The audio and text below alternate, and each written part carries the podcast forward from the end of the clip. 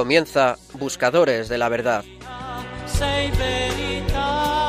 con el padre Javier Cereceda.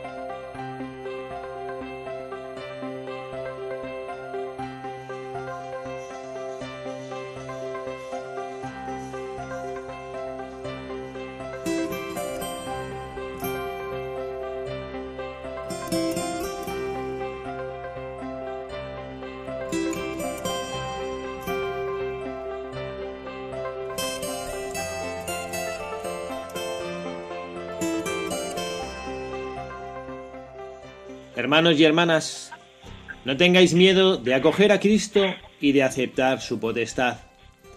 Ayudad al Papa y a todos los que quieren servir a Cristo, y con la potestad de Cristo, servid al hombre y a la humanidad entera. No temáis, abrid, más todavía, abrid de par en par las puertas a Cristo. Abrid a su potestad salvadora los confines de los estados, los sistemas económicos y los políticos, los extensos campos de la cultura, de la civilización y del desarrollo. No tengáis miedo. Cristo conoce lo que hay dentro del hombre. Solo Él lo conoce. Con frecuencia el hombre actual no sabe lo que lleva dentro en lo profundo de su ánimo, de su corazón. Muchas veces se siente inseguro sobre el sentido de su vida en este mundo se siente invadido por la duda que se transforma en desesperación. Permitid, pues, os lo ruego, os lo imploro con humildad y con confianza, permitid que Cristo hable al hombre. Solo Él tiene palabras de vida, sí, de vida eterna.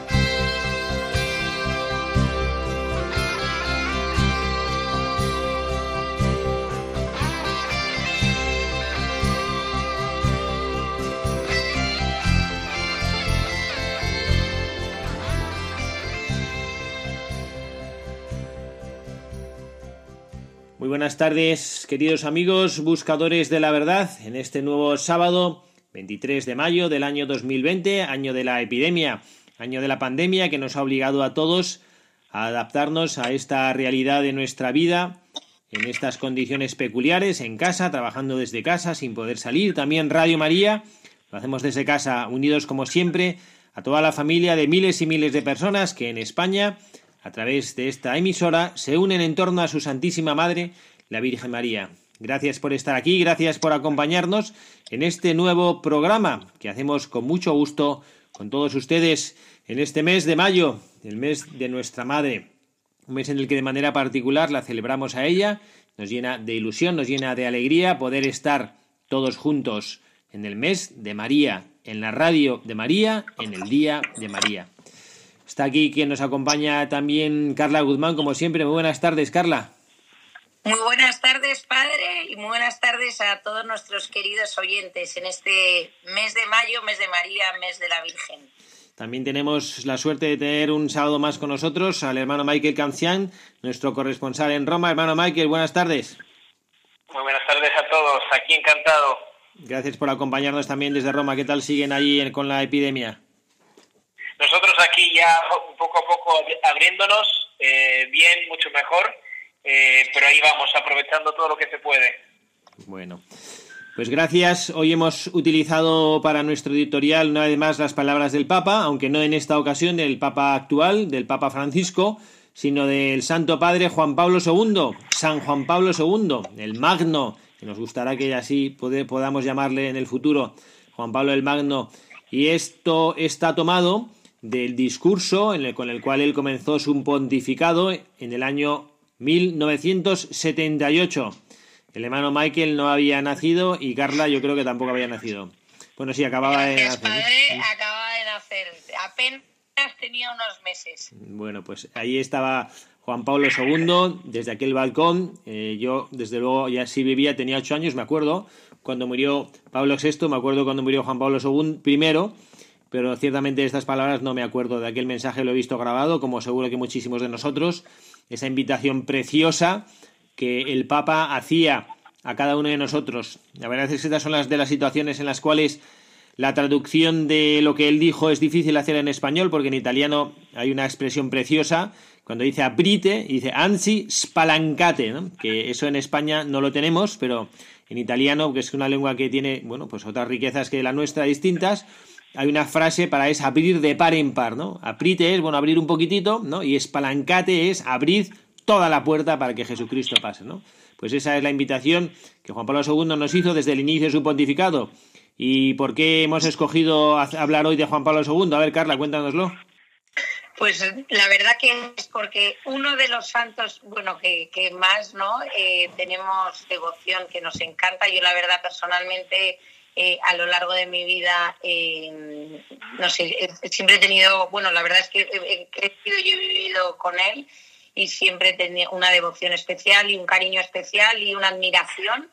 Y luego, sobre todo, porque esta semana hemos celebrado el centenario de su nacimiento y la verdad que ha sido una maravilla ver cómo todas las redes y cómo no, todos, a mí me han llegado mil WhatsApps de vídeos, historias eh, de Juan Pablo II y, la verdad que ha sido, ha sido, ha sido precioso. Bueno, pues hemos escogido efectivamente a Juan Pablo II, a San Juan Pablo II, este santo de la Iglesia que hemos tenido algunos la suerte de conocer, de mirar a los ojos este gran santo ha hecho esta semana su centenario de nacimiento y hemos querido recordarle desde este programa de Radio María de Buscadores de la Verdad, el que realmente encarnó estas virtudes de quien quiere buscar a Jesucristo en su vida, de quien quiere buscarlo con ilusión y con grandeza, bueno, pues que sea para nosotros también un modelo. Él puso su pontificado bajo la protección de la Santísima Virgen María. Su lema episcopal, totus tus ego sum María, en latín, preciosa expresión. Yo soy todo tuyo, María. Y el, su lema episcopal, que también es sencillo como era él y profundo como era él, una M al pie de la cruz, la Santísima Virgen María al pie de la cruz.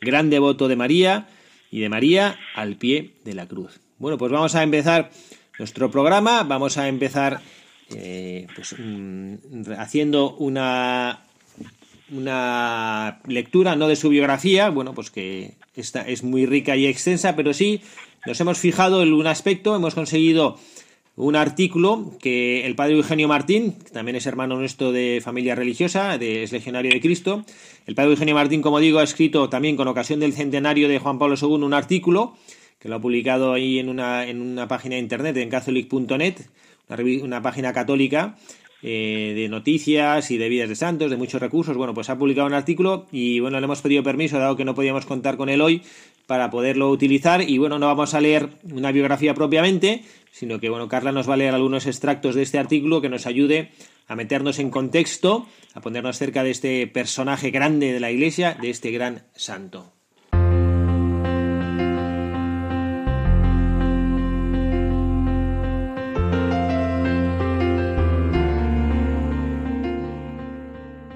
El 1 de noviembre de 1996, cuando el Papa Juan Pablo II celebró sus bodas de oro sacerdotales, publicó el libro Don y Misterio, en el que nos confiesa cuál ha sido el secreto, el hilo conductor que ha dado sentido a la historia de su vida.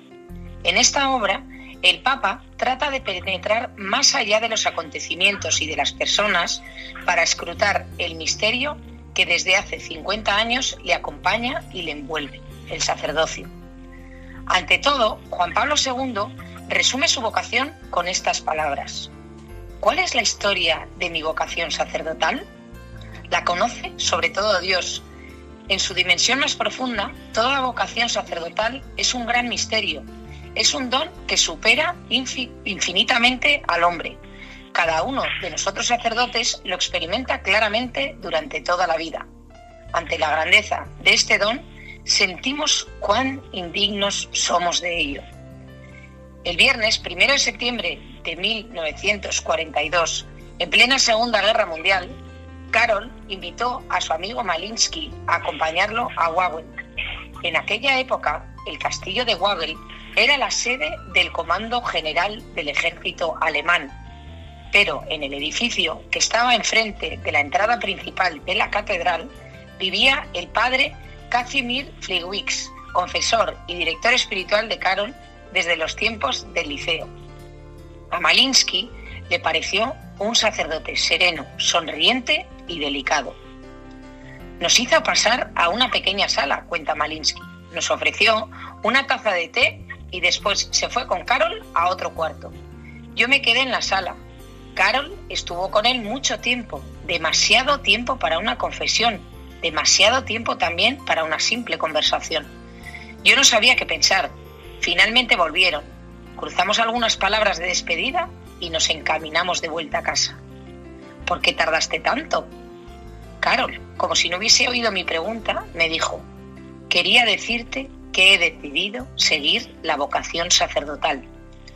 Cuarenta años después, siendo ya papa, Juan Pablo II confirma, tengo una profunda deuda de gratitud con unos cuantos sacerdotes, sobre todo con uno de ellos, hoy muy entrado en años, que en mi primera juventud, con su bondad y simplicidad, me acercó a Cristo. Era mi confesor y fue él quien supo en qué momento exacto decirme, Cristo te llama al sacerdocio. Así fue el momento preciso de su anunciación, pero sabemos que toda vocación está precedida por el llamado divino, como nos recuerda el Papa citando las palabras del profeta Jeremías en el versículo 5 del capítulo 1. Antes de haberte formado, cuando estabas en el seno materno, te conocía, y antes de que nacieses, te tenía consagrado. Yo te constituí profeta de las naciones. A través de varias purificaciones, Dios se encargó de disponer el alma de aquel joven y le fue revelando cuál era su voluntad. Primero fue el ambiente cristiano de su familia y la muerte prematura de sus seres queridos. Su madre cuando apenas iba a cumplir nueve años, su único hermano a los doce. Años más tarde, iniciada la guerra, un día Carol salió a hacer unas compras. Cuando regresó a su casa, se encontró muerto a su padre, víctima de un ataque al corazón. Con el estallido de la Segunda Guerra Mundial, Dios se encargó de lograr un bien mayor en la vida de Carol, la maduración definitiva de su vocación. La ocupación nazi le supuso un alejamiento de sus proyectos juveniles como la carrera, el teatro y la literatura, y la introdujo en un proceso de maduración que pasó por la dura experiencia del trabajo en la cantera de la fábrica Solvay y por el espejo del testimonio de tantos mártires polacos. En este contexto fue donde Karol descifró el llamado de Dios e ingresó en el seminario clandestino de Cracovia. El 1 de noviembre de 1946, día en el que el Papa fue ordenado sacerdote en la capilla privada de los arzobispos de Cracovia, recordó de un modo especial a Jerzy Zakuta, un seminarista que durante el periodo de clandestinidad le acompañaba a ayudar la misa y cuando Carol fue a investigar qué le había pasado, supo que durante la noche había sido detenido por la Gestapo y fusilado. Para el Papa, Jerzy era su hermano en la vocación sacerdotal, pues aunque no recibió el sacramento, Cristo lo había unido de otro modo al misterio de su muerte y resurrección. En una conversación que Juan Pablo II tuvo con su biógrafo George Weigel, le hice este comentario sobre algunos periodistas que reducían su pontificado a interpretaciones políticas. Tratan de comprenderme desde fuera, pero solo me pueden entender desde el interior. Tal vez ese interior más profundo de este Papa, al que muchos ya atribuyen el título de Magno, hunde sus raíces en el don y misterio recibido de parte de Dios, por eso se puede entender lo que les dijo el 1 de octubre de 1979 en su discurso inaugural a los sacerdotes, religiosas, religiosos y misioneros irlandeses. Este es un tiempo maravilloso para la historia de la Iglesia. Este es un tiempo maravilloso para ser sacerdote, para ser religioso, para ser misioneros de Cristo.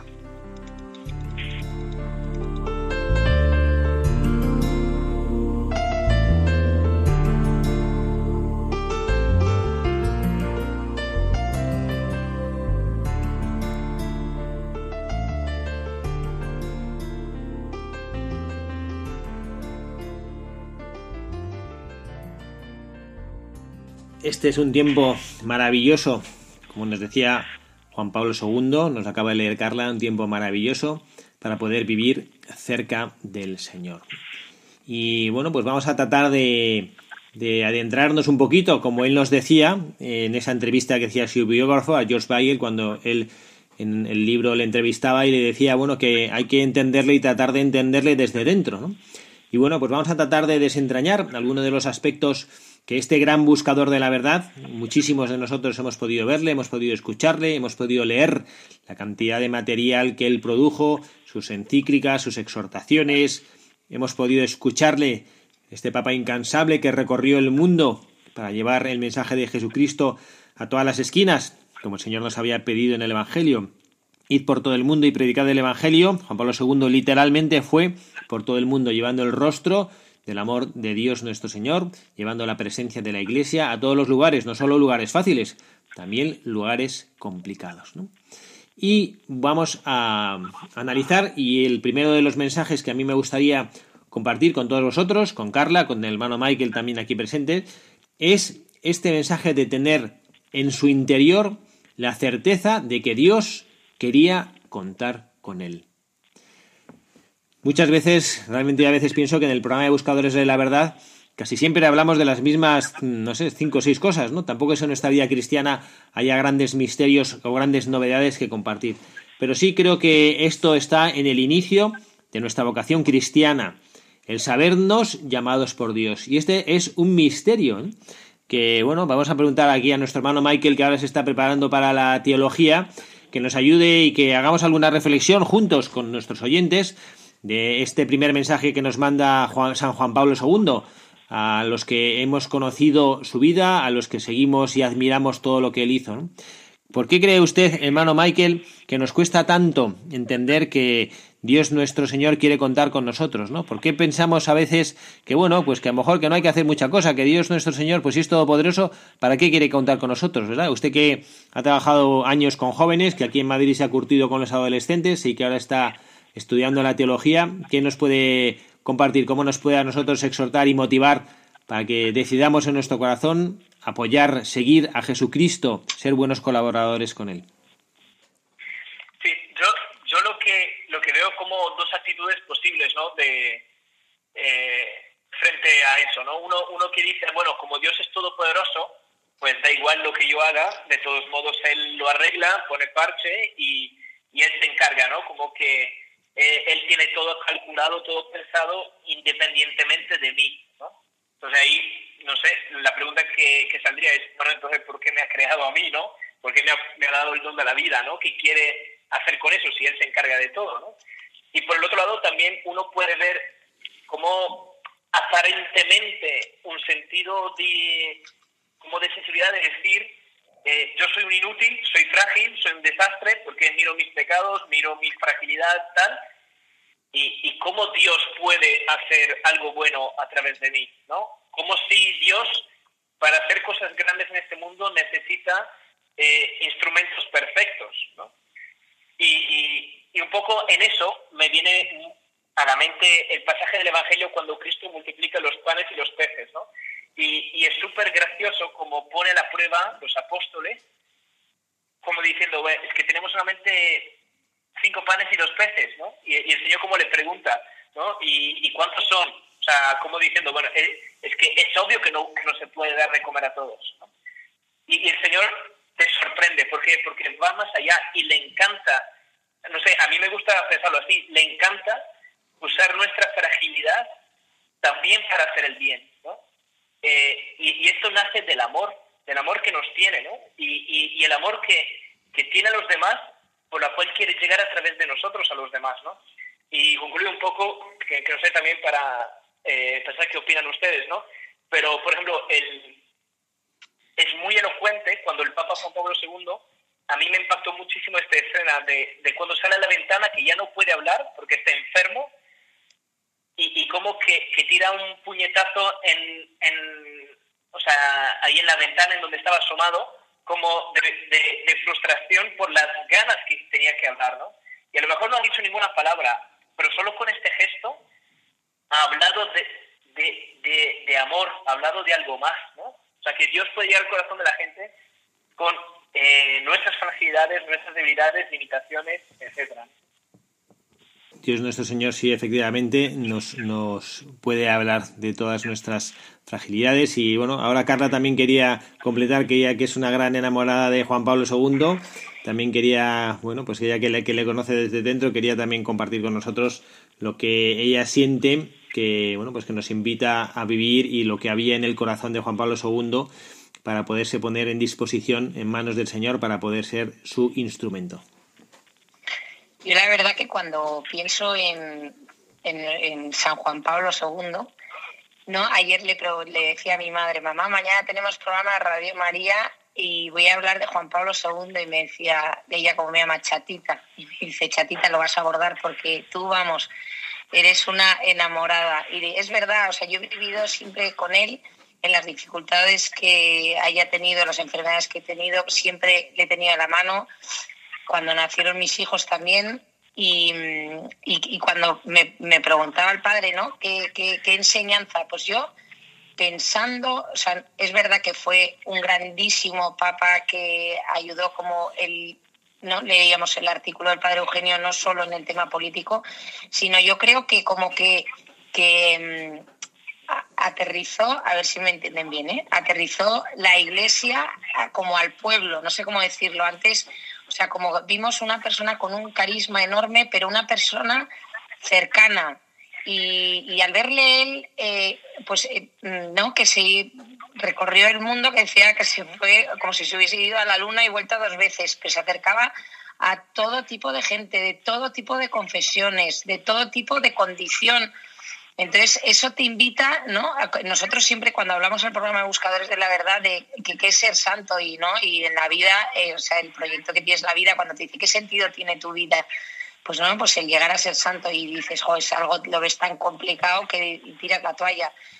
Pero mirando la vida de, San Juan Pablo II, dices, si ves que era una persona, es verdad, tenía algo especial, pero que que es verdad que, te lo hacen más sencillo en el sentido de que él era una persona normal, con una que se equivocaba con lo que fuera, pero ¿no? entonces te, hace ver ¿no? que, nosotros podemos que mm, y luego otro tema es la gran evangelización, o sea, ahora que podemos evangelizar desde nuestras, bueno, mirar ahora, ¿no? Con esta desgraciada pandemia, que estamos desde nuestras casas haciendo los programas, y todo, de todo el bien que se puede hacer, ¿no? Y no, no quedarnos encerrados en nuestro sitio. El Papa eh, fue un, ¿no? Como, o sea, como que rompió con todo lo anterior. También es verdad que los medios del momento y la modernidad le acompañaban, pero vamos, que se montaba en un avión y, y, que se iba a recorrer el mundo. Entonces eso, pues, ¿no? Sal de tu tierra, evangeliza, ¿no? Que hay mil cosas. Yo para mí esas dos cosas. El de que se nos ha ¿no? Como que la iglesia se nos ha acercado mucho y el evangelizar. Muy bien. Pues yo quería recurrir ahora a, un segundo, a una segunda enseñanza, un mensaje que nos deja Juan Pablo II. Este, después de haber escuchado esto, ¿no? Como él realmente pues, eh, entendió que Jesucristo quería utilizarle a él como, como instrumento. Eh, a pesar de las dificultades, yo si realmente Recuerdo que en una campaña hace años, eh, bueno, no sé si era una campaña propiamente, pero en esas anécdotas que contaban en, campañas para defender la vida en contra del aborto, te ponían un ejemplo, ¿no? Eh, perdón porque no lo recuerdo exactamente, ¿no? Pero decía, si una, una mujer está embarazada, es su décimo hijo, el marido se queda en paro, tiene un hijo enfermo al lado de casa, eh, en su propia casa tiene otro hijo enfermo, tiene la dificultad, ¿tú qué harías? Y dice, ¿lo abortaría? Y dice, hombre, pues, pues a lo mejor sí. Y decía, bueno, pues te acabas de cargar a Beethoven, ¿no? Porque Beethoven tenía esas características, ¿no? Como que era un hombre, pues este gran genio de la música que además eh, pues tenía esta dificultad de, audición y demás, pues y a pesar de eso fue pues los mejores compositores de la historia de la música. Eh, si uno analizara la vida de Juan Pablo II, verían, nos lo ha leído ahora Carta un poco en ese resumen del Padre Eugenio con algunos pinceladas de su vida, se muere su madre siendo muy pequeño, se queda huérfano de madre en la época en la que un niño más necesita a su madre, se muere después su hermano, se encuentra muerto a su padre, le pilla la guerra mundial, matan a sus amigos, uno diría, bueno, con estos mimbres, ¿qué tipo de personalidad puedes hacer? Y dice, bueno, pues, pues un pobrecillo desgraciado, que acabará siendo un deprimido, un, un traumatizado por lo... ¿no? Bueno, pues no era así. Juan Pablo II fue un hombre que transmitió una alegría por vivir, una fuerza por vivir, Todos tenemos anécdotas, ¿no? El, hermano Michael acaba de contar pues esta que tiene él en su memoria, ¿no? Seguro que todos tenemos alguna en el corazón, de cuando pues esa fuerza que tenía de querer hasta el último momento de su vida transmitir alguna palabra en nombre del Señor y la frustración que le producía que su enfermedad no le permitiera, ¿no? Carla, pues otras anécdotas, ¿no? Yo me acuerdo que tuve la oportunidad de estar muy cerca de él cuando fue la Jornada Mundial de la Juventud en Roma en el año 2000, en Tor Vergata, aquella esplanada impresionante con cerca de dos millones de jóvenes y yo estaba pues a cinco metros de él y los jóvenes cantando y él con su bastón como si fuera un director de orquesta, ¿no? Soy un joven de 80 años, decía él, ¿no? Bueno, pues qué cantidad de, anécdotas. Y a mí, para mí, esa segunda enseñanza que nos deja hoy y que puede ser muy aplicable en esta situación que vivimos de, de, confinamiento, que estamos encerrados en nuestras casas y a lo mejor estamos un poco agobiados. Y es verdad, no es que estemos agobiados porque tengamos alguna fragilidad, no estamos agobiados porque, bueno, pues somos menos buenos o tenemos menos, menos posibilidades que otros, sino que estamos así agobiados porque la situación, eh, bueno, pues nos impide poder vivir la situación de, confinamiento nos impide poder vivir con normalidad en nuestras vidas, ¿no? Bueno, pues también a Juan Pablo II. Él estaba bastante peor que nosotros. Habían matado amigos suyos. Los nazis patrullaban en su ciudad. Había toque de queda. No podía salir de su casa. No tenía que comer. Tenía que trabajar como obrero en una fábrica, en una mina, para poder sacar con un martillo el mineral con el cual iban a fabricar los componentes químicos que necesitaban. Bueno, pues eso no le quitó la alegría. Pues para mí es el segundo mensaje, que sepamos que en las circunstancias más adversas en las que podamos vivir, cuando estamos agarrados de Jesucristo, la luz de su alegría es capaz de iluminar nuestras vidas. Sí, eso es verdad, porque además eh, yo el Papa le recuerdo con una sonrisa. Mira que él tuvo que vivir eh, momentos eh, dificilísimos, complicadísimos, el muro de Berlín, los comunistas, todo. Y yo lo recuerdo con una sonrisa. Cuando estaba hablando usted de lo de las anécdotas, yo recuerdo una anécdota. ¿No se acuerdan cuando fueron unos payasos que además eran españoles, que le fueron a ver al Vaticano y que tiene esa imagen que ha circulado tanto, ¿no? Del, del Papa poniéndose así las, las, las, las, manos sobre los ojos y riéndose y esos ataques ese ataque de risa, ¿no? Yo creo que la alegría, ¿no? Como decíamos que nos decía nuestra querida colaboradora Pepa, ¿no? Que un santo triste es un triste santo. Pues eso Juan Pablo II irradiaba alegría, irradiaba felicidad y eso, pues, ¿qué te da? Confianza y, esperanza. Sí, padre, y, y, y, Carla, y además esto te hace pensar un poco en dónde estaba fundada su alegría, ¿no? Porque, no sé, además de, de estar bromeando ahí con jóvenes, con la gente, ¿no? De que solamente su sonrisa te podía, o sea, te transmitía felicidad o, paz, ¿no? Eh, como que era una alegría que, como comentaba usted, padre, ¿no? Antes, de, que cualquier acontecimiento no la, no la podía borrar, ¿no? Y si era una alegría simplemente superficial, pues estaba al servicio de las emociones del, de cada día, ¿no? Y, y, cómo, y cómo también es eh, súper testimonio, que esto habla de su alegría interior, ¿no? como hablamos como nacido interior, en el caso del, del, atentado, ¿no? de que es una persona que, que uno, uno, puede estar amargado, puede estar un poco resentido o, o tal, porque al final le causó daños físicos después, ¿no? Eh, y no, es una persona que ha, eh, ha usado eso para transmitir eh, la alegría de Cristo en, el perdón, ¿no? Para esta persona en concreto, o, y, y, cómo que, que su vida por todos lados, ¿no? Vamos a analizar ahora también el tercer, este tercer mensaje del Papa Juan Pablo II, que lo hemos mencionado al inicio, estaba en el lema de su pontificado, Totus tus ego sum María. yo recuerdo que cuando era más jovencillo, antes de entrar en la vida religiosa, pues el rosario es verdad que es una oración que siempre me ha gustado rezar, pero bueno, pues tampoco eh, le, acababa de entender el sentido, ¿no? Porque era muy, pues, repetir, es repetir la de María tantas veces. Y, y una vez escuché del Papa eh, Juan Pablo II que decía, el rosario es mi oración favorita, mi oración preferida. Y yo comprendí que él, que había perdido a su madre a temprana edad, había encontrado en la Santísima Virgen María no un refugio psicológico eh, no una especie de sucedáneo para poder eh, reinar un hueco que la vida le había dejado vacío, ¿no? sino que había encontrado realmente a su madre, a la Santísima Virgen María, Vamos nosotros ahora a bueno, hacer un momentito, un ratito de oración en este momento del programa también, tratando de sentir como el Papa Juan Pablo lo sintió, a la Santísima Virgen María como su verdadera madre. Él que no tuvo durante hasta muy pocos años de su vida, no tuvo el consuelo, hasta muy temprana edad perdió el consuelo de sentir a su madre presente junto a él, de recibir sus abrazos, su cariño, los encontró en la Santísima Virgen María. Por eso él quería ser todo de María.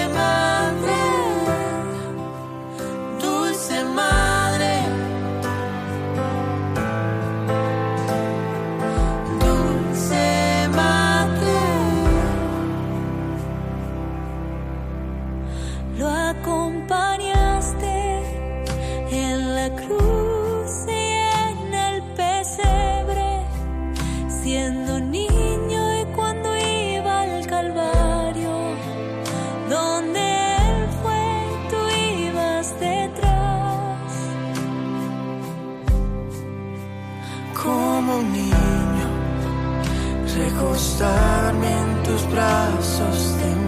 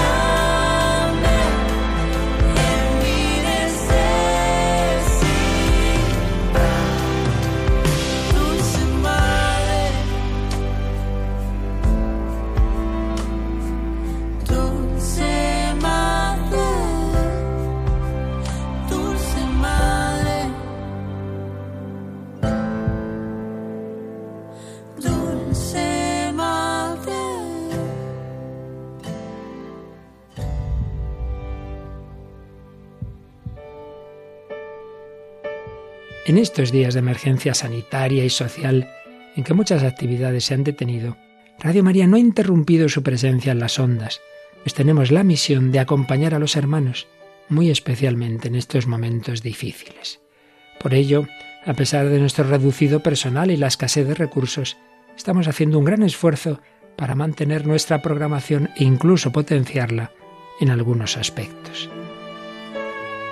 Por ello, os pedimos más que nunca oraciones por el personal y voluntarios de Radio María, para que la Virgen proteja a su radio y ésta pueda seguir alimentando la oración y esperanza de tantas personas que lo necesitan.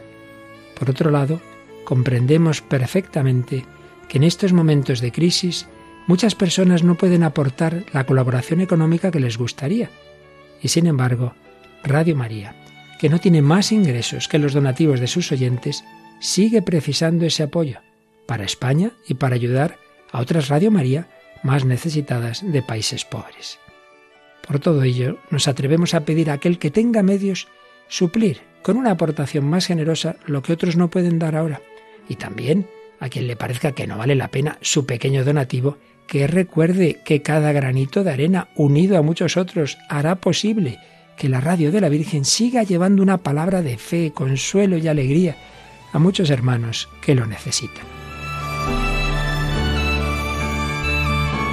Puedes informarte de cómo colaborar llamando al 91 822 8010 o entrando en nuestra página web radiomaria.es. Radio María, una voz de esperanza en el mundo.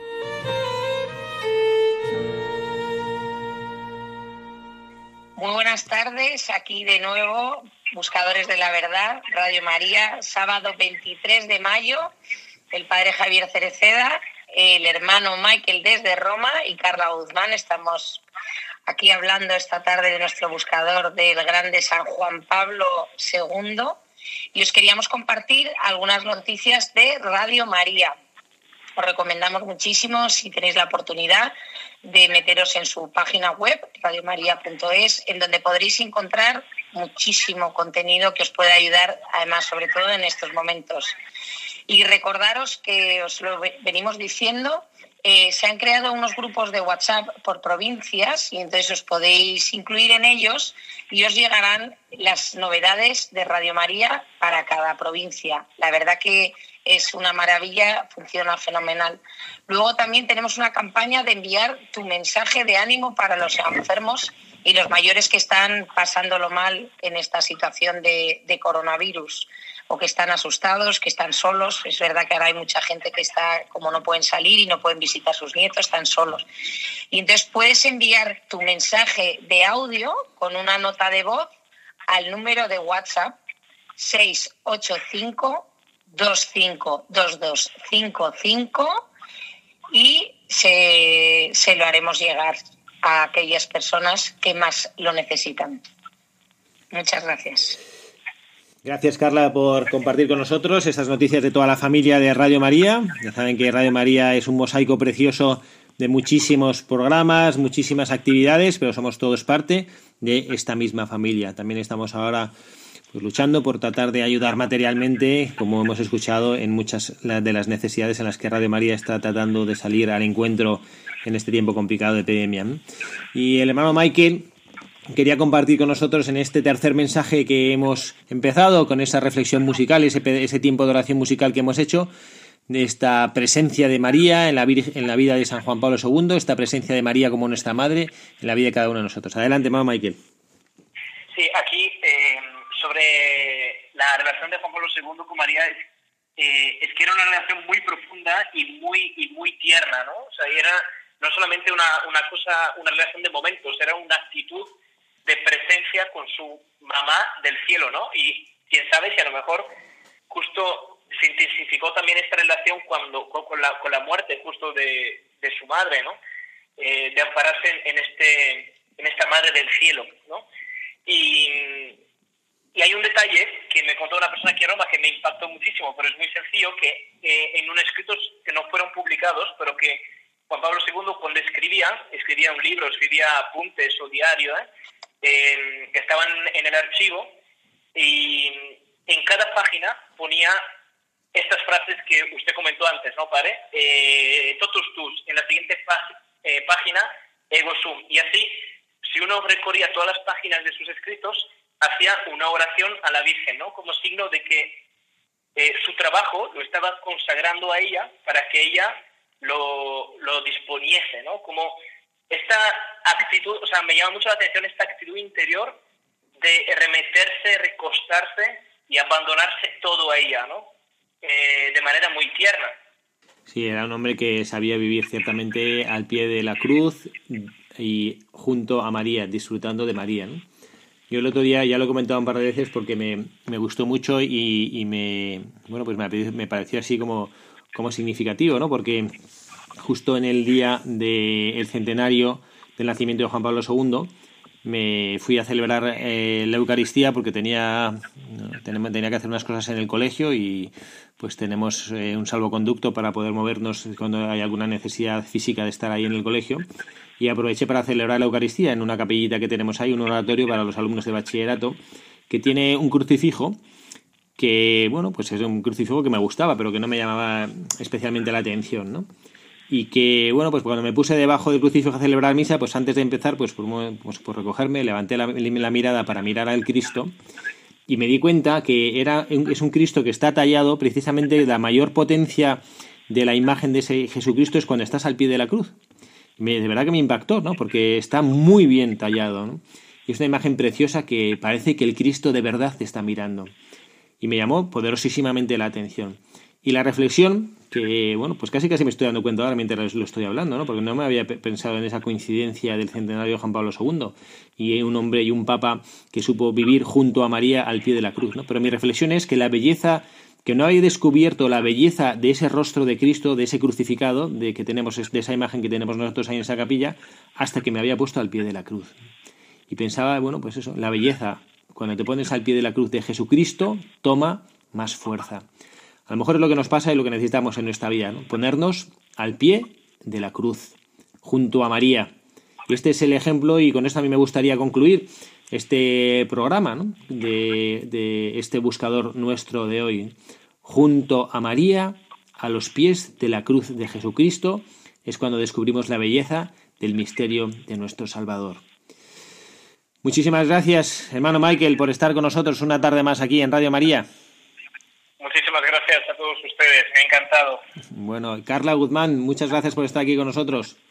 Qué pena, ¿no, padre? Con, con yo podría estar hablando, vamos, días y días seguidos, sin dormir, sí, sí. de nuestro querido San Juan Pablo II. Qué pena. No tenemos Qué duda, ¿eh? Que puedes hablar días y días. Esto también tu marido me lo dice con frecuencia. Que eres capaz de hablar días y días. Hasta debajo del agua. Bueno, pues muchísimas gracias a todos, buscadores de la verdad. Gracias por estar ahí, gracias por sostener y hacer vida con su presencia esta Radio de María, esta familia de hijos de María. Que Dios les bendiga, que puedan disfrutar de este sábado de mayo y mañana del domingo, la solemnidad de la ascensión de nuestro Señor Jesucristo a los cielos. Que Dios les bendiga.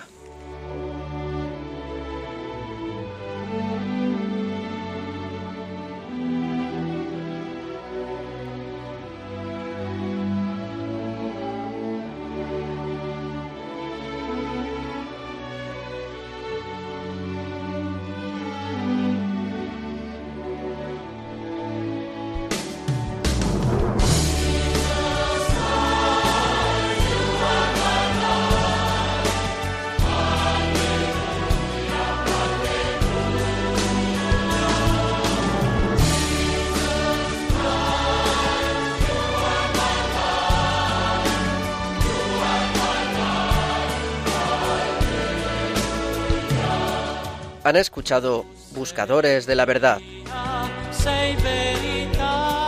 con el padre Javier Cereceda.